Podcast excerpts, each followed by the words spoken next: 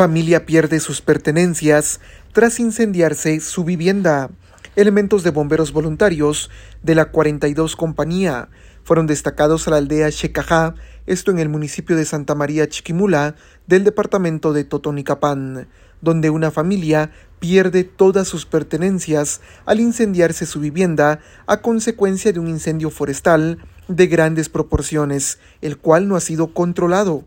El hecho deja con problemas respiratorios a los integrantes de una familia, entre ellos cuatro hombres y una mujer. Los socorristas dieron a conocer que estas personas presentaban crisis nerviosa y problemas respiratorios, por lo que fueron estabilizados. Afortunadamente el hecho únicamente deja pérdidas materiales.